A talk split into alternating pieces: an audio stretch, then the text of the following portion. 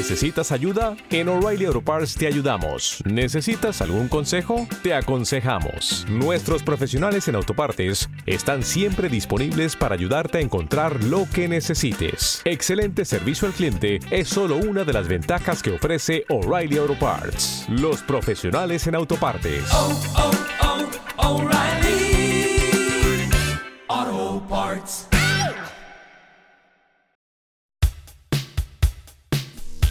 Bienvenidos a Sonidos de Psicología.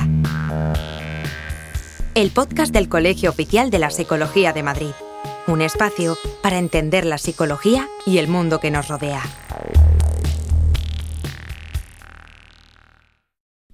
Muy buenos días, bienvenidos a un programa más de Sonidos de Psicología, podcast del Colegio Oficial de la Psicología Madrid. Eh, y venimos con un nuevo programa en el que comentamos artículos eh, publicados últimamente sobre psicología, ¿verdad Álvaro?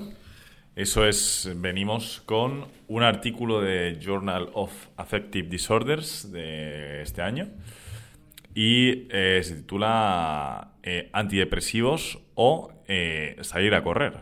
¿Qué es más eficaz? Bueno, abrimos, estamos entrando en, las peleas, ¿no?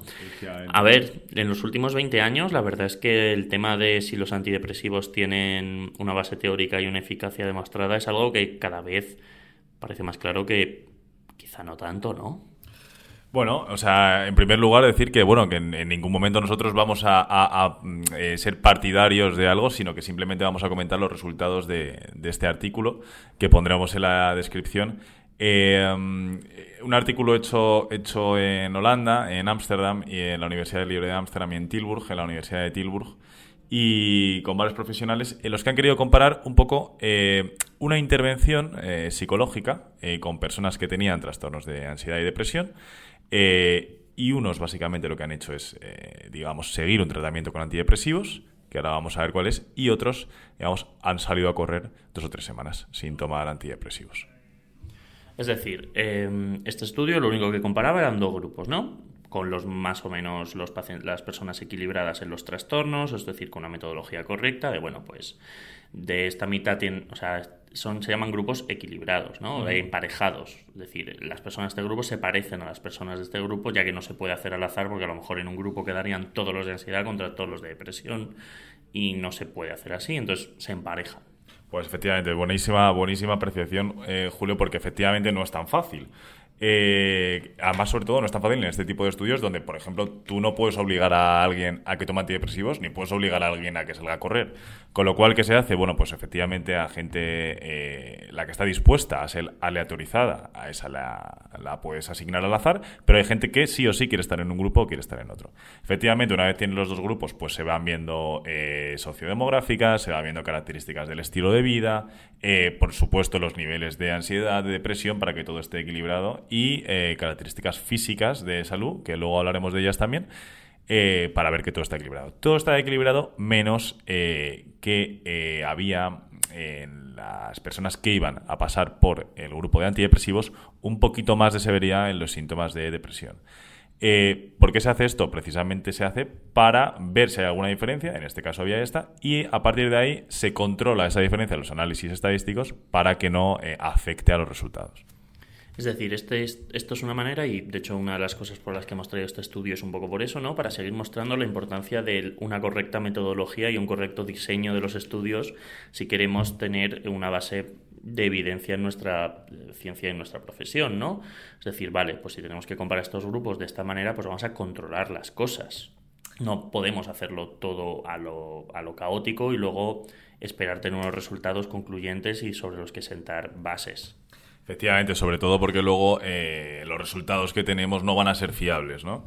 Eh, muy bien, con lo cual tenemos efectivamente dos grupos. Eh, uno que va a pasar por la terapia de correr, salir a correr, y otros que van a pasar por la terapia, digamos, de antidepresivos.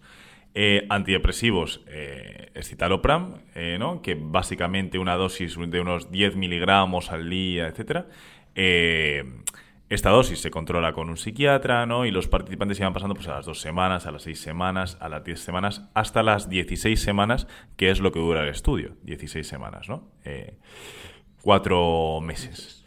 Em, bueno, básicamente cuando te prescriben este tipo de, antidepresivos, eh, lo que hace el, psiquiatra también es ver más o menos si la dosis te está sentando bien en términos de eh, efectos secundarios, etcétera, para ver si te la sube hasta una cantidad máxima, ¿no? Esto tú, Julio, tú puedes decir un poco más. Sí, bueno, al final es no es dar una pastilla y te tienes que tomar, es hacer un seguimiento, ver que todo está yendo bien, ver que no tienes eh, sintomatología secundaria asociada y ver que no tiene efectos iatrogénicos. Eso es, con lo cual, eh, bueno, eh, digamos, iban mirando estas características, ¿no? estos factores, y en algunos casos también se podía pautar ¿no? otro, otro inhibidor de la recaptación de serotonina, que sería la sertralina, ¿no? pues de unos 50 gramos, ¿no? En este caso. Miligramos. En miligramos, eso es. Entonces, menos mal que no la... No la Running therapy, la terapia de correr, en este caso, básicamente, ¿qué se basa? En salir a correr dos o tres veces por semana, unos 45 minutos. Eh, realmente lo que se corre son unos 30 minutos, ¿vale? Eh, y tienes unos 10 minutos de calentamiento y 5 de enfriamiento, ¿no?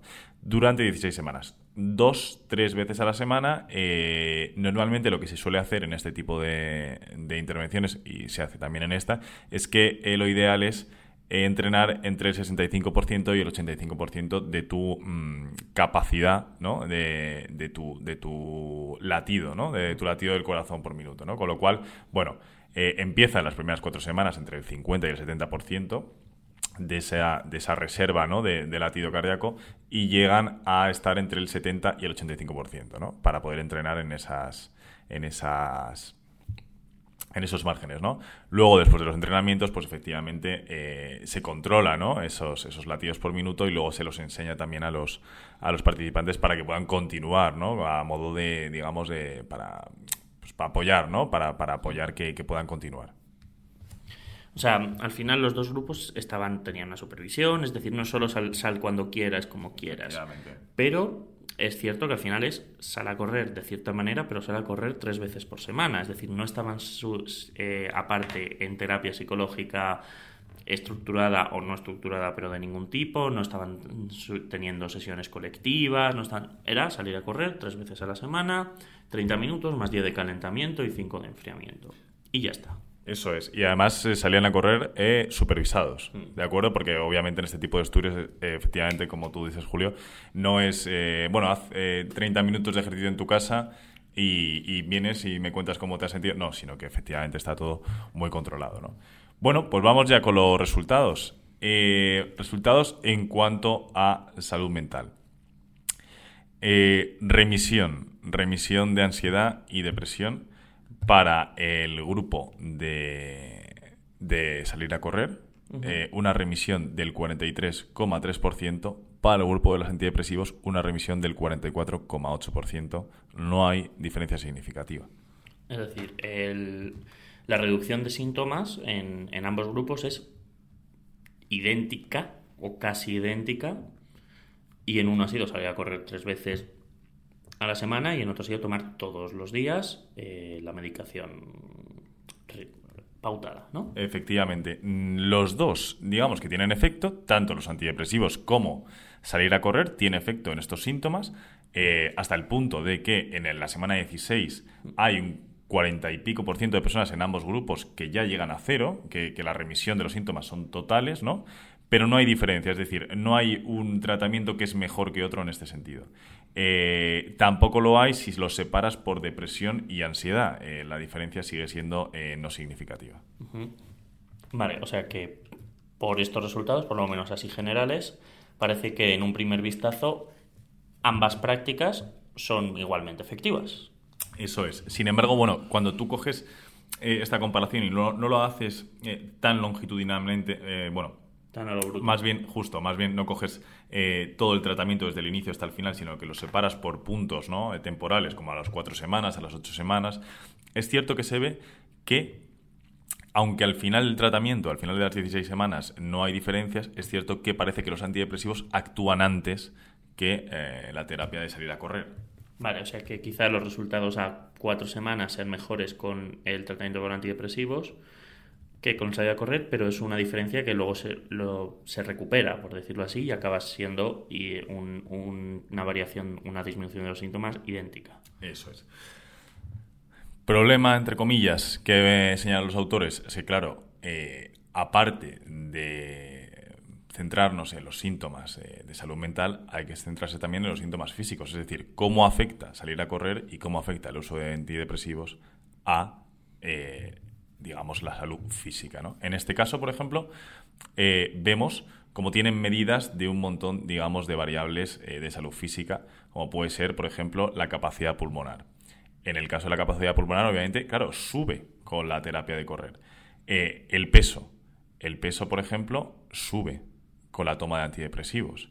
la cintura baja con, salir a correr, ¿no? Igual que el latido del corazón, ¿no? También baja con, la tira, eh, con, salir a correr, ¿no? Es decir, eh, salir a correr tiene efectos positivos en eh, la cintura, ¿no? En, la longitud de la cintura, ¿no? tiene efectos positivos en el latido del corazón, tiene efectos positivos en la capacidad pulmonar. Sin embargo, los antidepresivos, bueno, pues vemos efectos que no son tan deseables, ¿no? Como por ejemplo ese aumento de peso, ¿no? Eh, aumento de la variabilidad del latido del corazón, ¿no? Descenso de esa, de esa variabilidad del latido.